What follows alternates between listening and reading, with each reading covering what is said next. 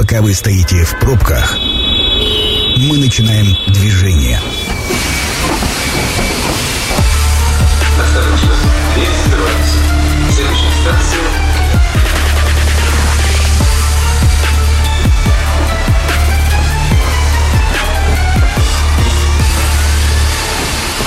Метро.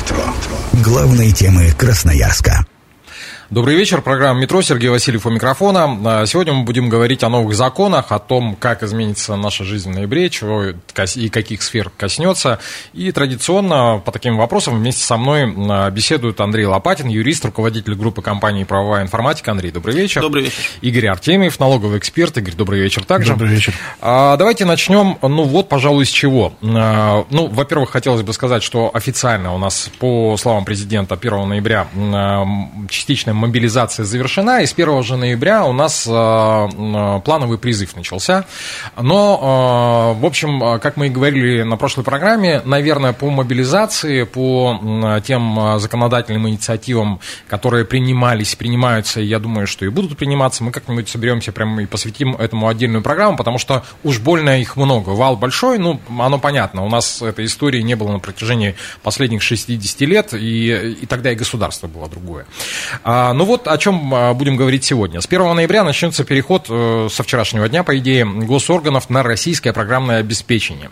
А, Софт будет представляться на условиях открытой лицензии. Первые три участника эксперимента – это МВД, Росреестр и Минцифры. А, Под понятием открытого программного обеспечения понимается ПО, которое распространяется на условиях открытой лицензии, не, должна, не должны налагаться ограничения на использование, а также эта история должна быть безвозмездной. И программа продлится, вот эта экспериментальная, до 30 апреля 2024 года.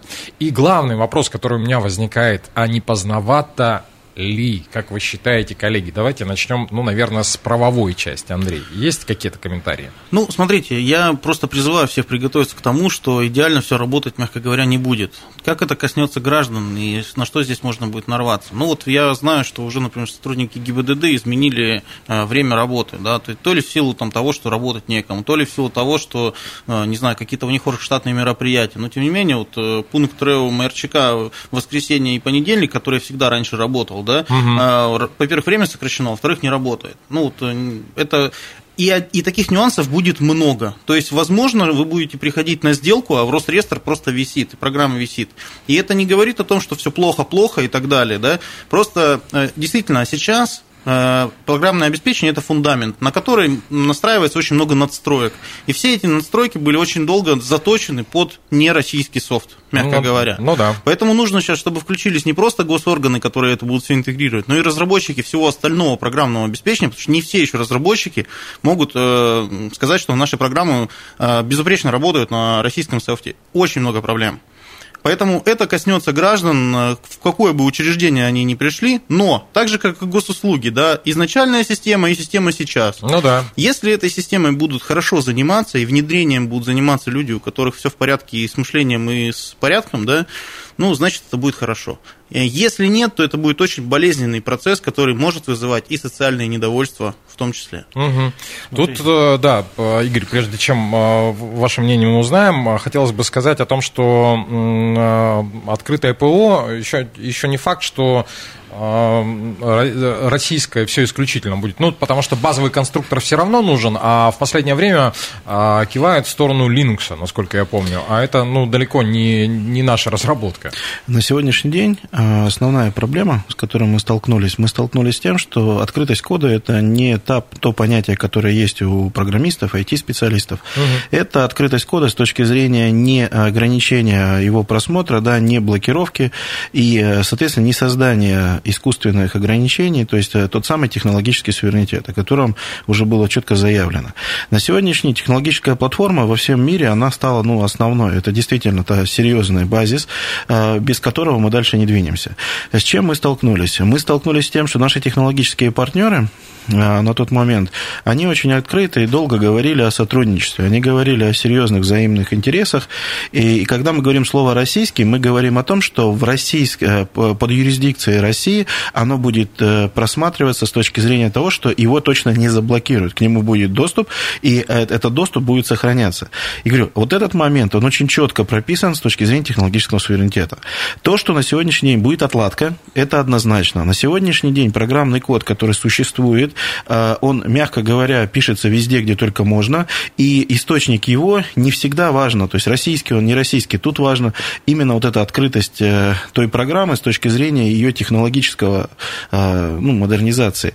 И когда мы говорим, что мы хотим получить российское ПО, что такое российское ПО? И здесь я, наверное, сделаю личное предположение. Российское ПО – это то, которое будет стоять в наших российских системах э, лицензирования и регистрации, то есть технического обслуживания. Это не значит, что производитель будет обязательно находиться в России. То есть российское ПО – это то есть ПО, которое в России полностью открыто для специализированных то есть, э, служб. И безопасно. Да, конечно. Слушайте, но есть еще одна проблема, с которой, э, по крайней мере, нас сталкивали на конференции по будущему регионального радиовещания. Э, дело в том, что ну, вот даже наше ПО, на котором мы вещаем, оно э, есть вполне себе программы, причем российские, зарекомендовавшие себя, но они все сделаны под винду. И когда встал вопрос, а если вдруг компания Microsoft покажет всем козью морду, что будем делать? На что был прекрасный ответ. Если вы думаете, что завтра же эти ребята сядут и адаптируют под Linux, этого не произойдет по двум причинам. Во-первых, это достаточно большая работа. Во-вторых, за последние там, несколько лет, там, за десяток лет, может, за 15 лет, а, наши написатели российского ПО очень сильно отъели лицо. И за копейки они работать не согласны. Поэтому, если вы считаете, что по щелчку а, произойдет, этого не произойдет. Тут э, еще очень большие финансовые интересы. И тут, Игорь, вопрос к вам, а кто за это будет платить-то? А на сегодня есть государственные программы, есть э, отдельные строчки в бюджете. А, еще раз говорю, что это все пойдет в рамках э, той самой концепции технологического суверенитета. И на сегодняшний день в рамках модернизации IT, мы там много говорили про всевозможные цифровые экономики и прочие вещи, вот в рамках этих статей это все и будет делаться. Потому что сегодня объективно а, надо понимать, что мы столкнулись просто с катастрофической, э, действительно небезопасностью данных вот прям катастрофической. Угу. Тут есть одно, возможно, такое очень далекое преимущество. Дело в том, что если вот мы про айтишников будем говорить, про вот эти программы, раньше были языки программирования, и специалисты учили языки программирования, и считалось, что если ты его хорошо в совершенстве знаешь, значит, ты крутой специалист. Ну да. И эти языки, они применялись во всем, в написании сайтов и так далее. Потом кто-то взял и придумал конструкторы сайтов, и уже очень многие люди, которые не знают совсем языков программирования, вдруг стали то же самое, да, делать эти же сайты, причем делать, да, причем их сделать дешевле, потому что визуально все выглядит одинаково. И вот э, мы здесь подрастеряли, очень много подрастеряли специалистов и в специальности. Поэтому если будет вот такая хорошая установка, что это в долгосрочную, что это будет обеспечено соответствующими механизмами, и условно говоря, там вот такой-то язык будет официальным и он будет развиваться – ну, надо просто об этом сказать, и тогда люди туда потянутся. Потому что если мы говорим с точки зрения и подбора персонала сейчас, по IT-специальности просто выгребли все, что можно. Ну, вот да. Э, от слова совсем. Даже я не говорю про Россию, я говорю о том, что очень многие специалисты получили предложение и уехали за рубеж. Ну и плюс э, в свете последних событий во время частичной мобилизации очень большое количество именно IT-специалистов, потому что они как таковые не привязаны к месту рабочему, да, и могут э, работать удаленно, что называется. А, ну, хорошо, давайте здесь поставим э, многоточие, будем смотреть, как вся эта история развивается, тем более, что, напомню, до 30 апреля 2024 года а, это все прогнозируется. И вполне возможно, что действительно будет как с госуслугами, отстроится и потихоньку, помаленьку начнет работать. Но есть же, в конце концов, у нас, опять же, же, меня всегда удивляла история, что у нас в оборонке есть свои разработки, которые работают, на которых работают. Почему, почему мы не выпускаем это в гражданское производство, я не понимаю. Коллеги, мы выпускаем. Есть один момент. Э, те ребята, которым нам кажется, что работают на самом деле там за границей, на самом деле работают и у нас. То есть вопрос просто тогда было им проще в тот момент продавать. То есть свою работу, свое время. И я знаю немало случаев, вот э, заступлюсь в этой части за айтишников, ребят, которые вроде бы как бы уехали, да, на самом деле очень серьезно, профессионально продолжают работать а, на благосостояние нашей страны. И очень серьезно при этом работают. Да, они теперь не светят свою работу, да, они теперь не существуют с точки зрения там прямого «я работодатель, ты работник», но они продолжают писать тот код, который действительно профессионально сейчас нужен в конкретных узких областях. Просто сейчас это перестали афишировать. Угу. Но, с другой стороны, опять же, а как можно доверять человеку, который, ну, э, кляня... мамой клянусь, работаю на тебя, а сам живет, ну, где-нибудь в теплом государстве э, и кушает сладкие дыни. А, следующий вопрос. С 1 ноября 2022 года все автобусы, а также грузовые машины должны оснащаться тахографами. Это требование касается грузовиков и транспортных средств, масса которых превышает 3,5 тонны. Вместе с этим повысятся штрафы за отсутствие таковых. А, за проезд без прибора или с неисправным устройством водители должны будут уплатить штраф от 1000 до 3. В отношении должностных лиц э, штраф составит от 5 до 10 тысяч рублей, для ИП от 15 до 25 и для ООшек от 20 э, до 50 тысяч рублей. А, история с тахографами, ну, в моем представлении уже стара как мир, мы к ней подходили, подбирались, и э, тахографы очень активно появились, когда появилась система Платон. И мне кажется, что это звенья одной цепочки. Прав ли я? Ну, Андрей. Ну, в моем понимании на рынке останутся достаточно большие крупные перевозчики, и все идет к этому. Потому что если раньше человек был каким-то там, ну, условно говоря, частником, да, и перевозил какие-то грузы, там, межгород даже, и у него была там своя, свой какой-то небольшой грузовичок, сейчас содержание этого грузовичка с тахографами, с платонами и так далее, оно вообще является нерентабельным для самого этого человека. То есть это могут делать только крупные компании. Поэтому, возможно, здесь вот просто изменение нашей некой культуры. Потому что... Или зачистка рынка. Ну, хочется верить все-таки, что изменение культуры в лучшую сторону. Но это повлияло на рынок и автотранспорта точно, потому что а, автомобили есть. Ну, вы знаете, да, у нас все бывает чисто, бело, серо и так далее. И поэтому вот сейчас, если можно посмотреть объявление, да, а, мы видим, что внешне это грузовик, и это 100% категория С, но по документам это категория Б. Соответственно, не нужен тахограф, соответственно, до 3,5 тонн. Ну да. Ну и, соответственно, таких машин появилось на рынке, и они сейчас э, достаточно выигрышны в цене. Угу. Игорь, что по финансовой составляющей, ну и вообще, на ваш, на ваш взгляд, вот э, про что эта история-то? Знаете, тут двоякая история. Вот честно говорю, у меня внутри такой диссонанс когнитивный. С одной стороны, я слушаю специалистов, которые занимаются дорожно-транспортной да, составляющей, и понимаю, что все, что происходит в безопасности на дорогах, да, ну, страшные на самом деле аварии. Э, действительно, люди работают в нечеловеческих условиях, иногда, ну, никак, ну, то есть многие даже не спят там, норму своего времени.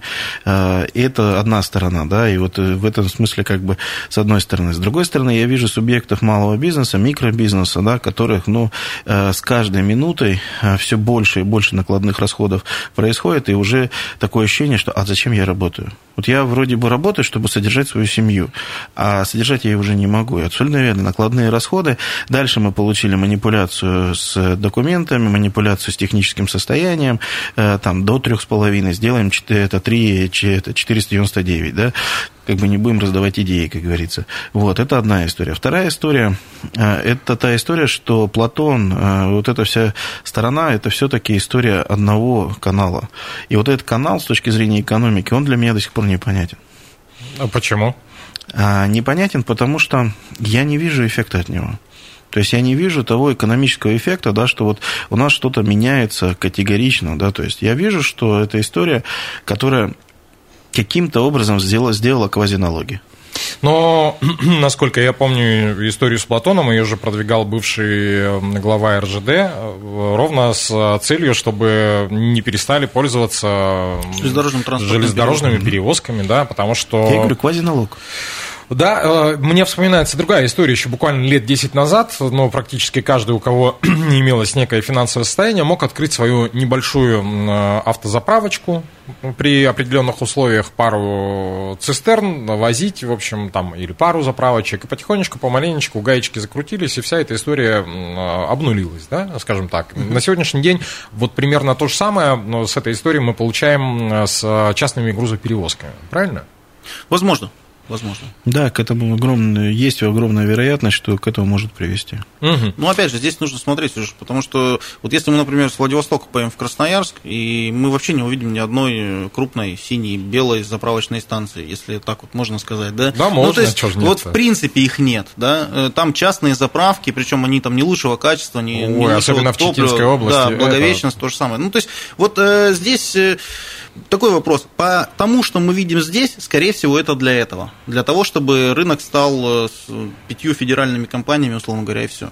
Ну, а не зря же поется «А, от Волги до Енисея. Э, Не, Россия- на самом деле, не- не, за- не Россия. забывайте очень важный момент. На самом деле, э, э, правоохранительные органы очень хорошо ведут статистику смертности да, на автодорогах и причин этих, этой смертности. И это очень серьезная статистика. Когда с этим не сталкиваешься, кажется, что ну, ну что там такого да, произошло. Я просто помню историю, где я очень серьезно поменял свое мнение, да, это распилы. Вот у меня было одно состояние, да, но когда мне показали как бы историю, да, и вот как это происходит, э, резко меняется твое как бы мироощущение. Нет, это-то да, но с другой стороны, опять же, ну, наверное, задача государства не только какие-то драконовские методы, да, не только кнут использовать, но и пряник. Почему по- появляются ИПшники, и почему, самое главное, люди-то ездят э, и отправляют грузы? Да потому что в тупую дешевле получается. А у нас же сейчас, ну, типа, свободная, рыночная, я все в кавычках радиослушателям по- по- поясняю, я кавычки ставлю на словах свободная, рыночная экономика. То есть человек голосует рублем. Сереж, ключевой момент, э, вот здесь вот мы начали эту автомобильную тему, я тебе приведу сейчас пример, который сейчас просто ну, настолько горящий, что даже не знаешь, что с этим делать. Вот э, в чем проблема? Хочется четких, понятных и долгосрочных условий, по которым мы будем жить. Ну да. Вот вот си- ситуация с гибридами, да. Ну я не знаю, в курсе вы этой проблемы или не в курсе.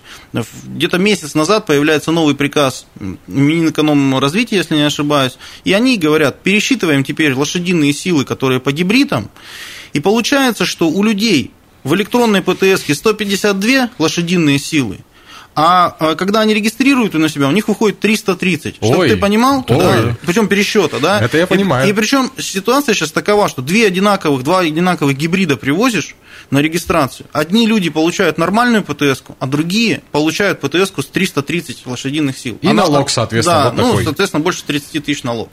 И вот как здесь, как я буду покупать гибрид, если я понимаю, что это вот такой риск? С тем, что я буду платить большие налоги. Хотя вроде как политика такова, что, ну, да, нужно ввозить гибриды, по ним очень долго не было госпошлины, да, растаможка была льготная и так далее. Но, может быть, э, просто тебя и м, всех остальных пользователей гибридов готовят э, к новому электромобилю от э, компании КАМАЗ? Возможно. А, коллеги, предлагаю прерваться на короткую рекламу. После этого обязательно вернемся в студию. Метро.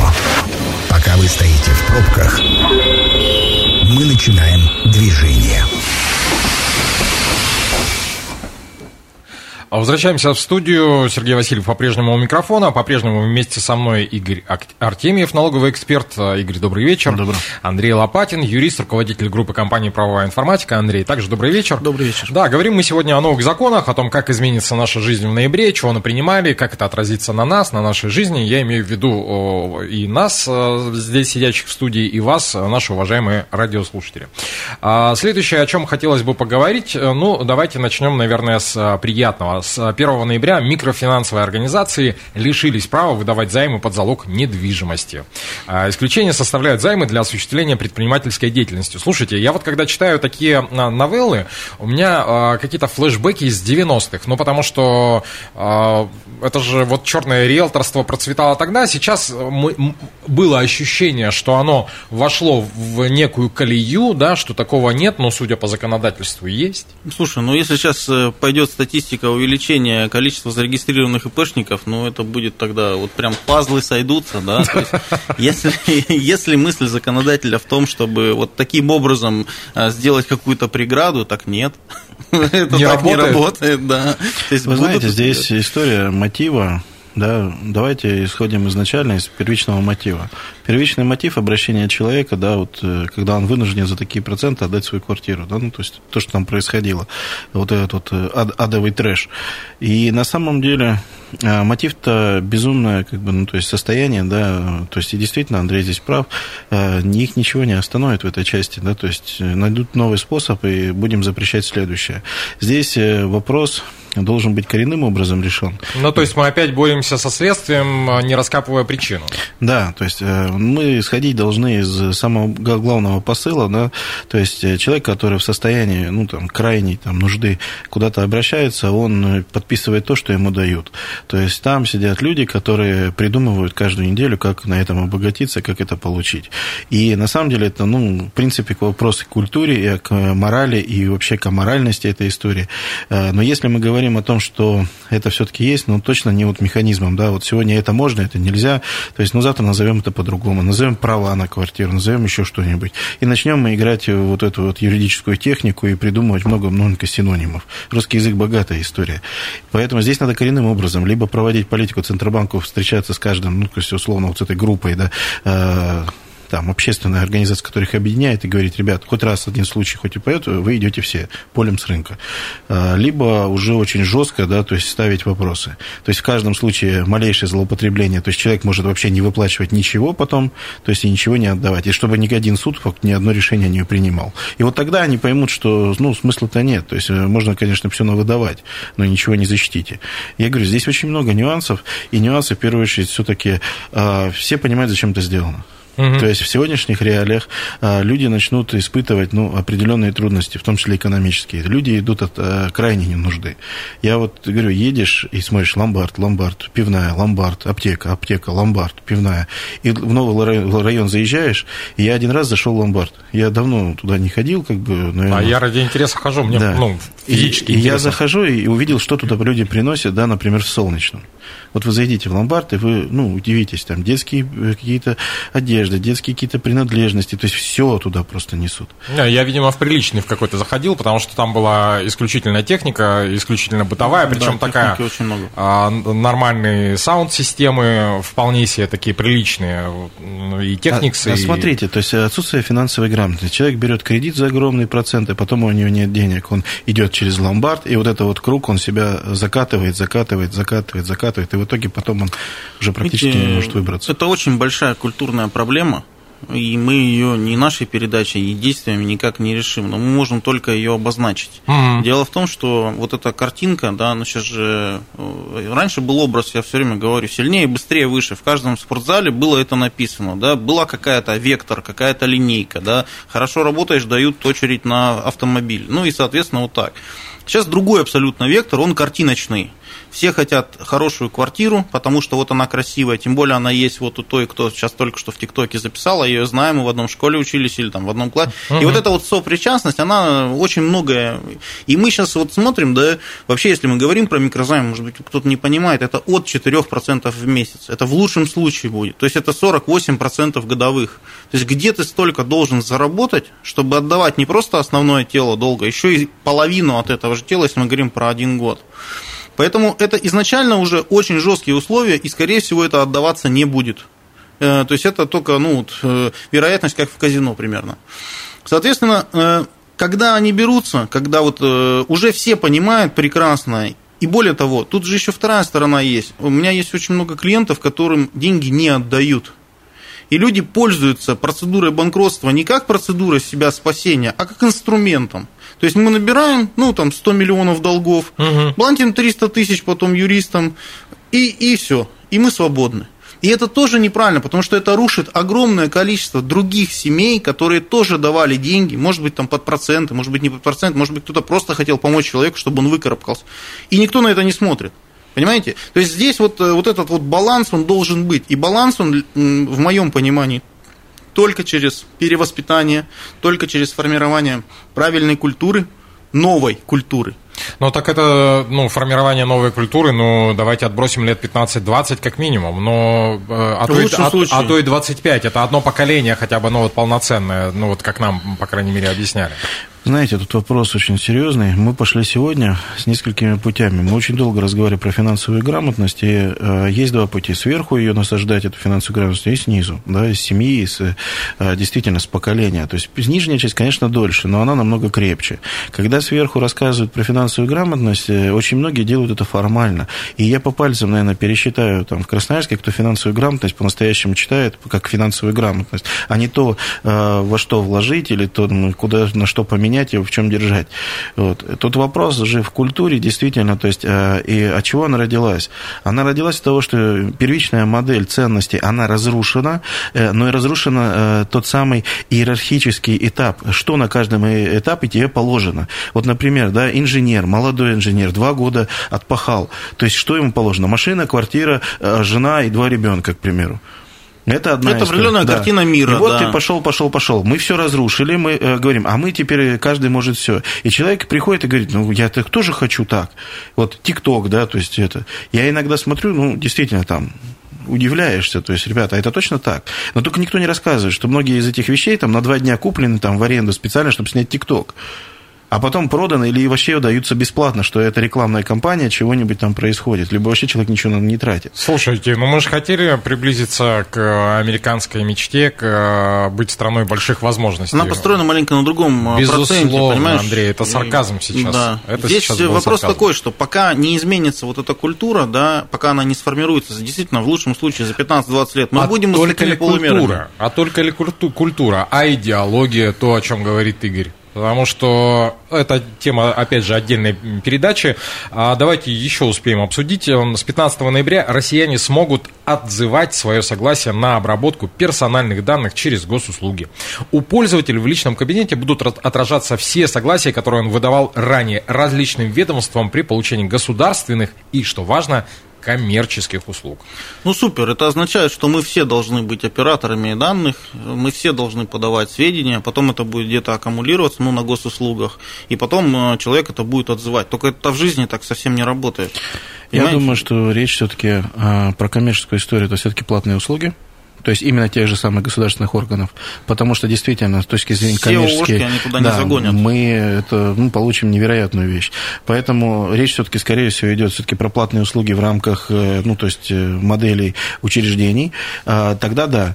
А вопрос, опять же, что и как они используются, да, отозвать. Хорошо, отозвал. А что делать с последствиями? Угу. То есть, ну, отозвал, ну, хорошо. Все, что появилось в интернете, в интернете и останется, да? Ну, говорю, тут вопрос механизма. Для чего отзываешь и кто отзывает, и для чего? Как бы. Вот э, механизм правильный. С точки зрения техники он должен был быть уже давно. То есть есть механизм, когда ты даешь согласие, ну, значит, у тебя есть и право его отозвать. Как бы, ну, то есть это нормальная история. Вопрос, Вопрос как, как его реализовать. Конечно. И здесь как бы получается история очень интересная. Я говорю, что если мы получим трактовку, что в скором времени все операторы и все должны в госуслуги встать, ну, это очень, очень накладная история, и не знаю, как она будет реализовываться. Честно, экономически я прям в эту утопию не верю. Угу. А, давайте еще немножко времени у нас есть, э, поэтому хотелось бы поговорить вот о чем. Для меня тема не очень понятная, но я надеюсь, что вы меня просветите. А, заказчики по 223 федеральному закону смогут утверждать и обеспечивать реализацию программ развития субъектов малого и среднего предпринимательства. Мне показалось это важным, но я, правда, не успел погрузиться.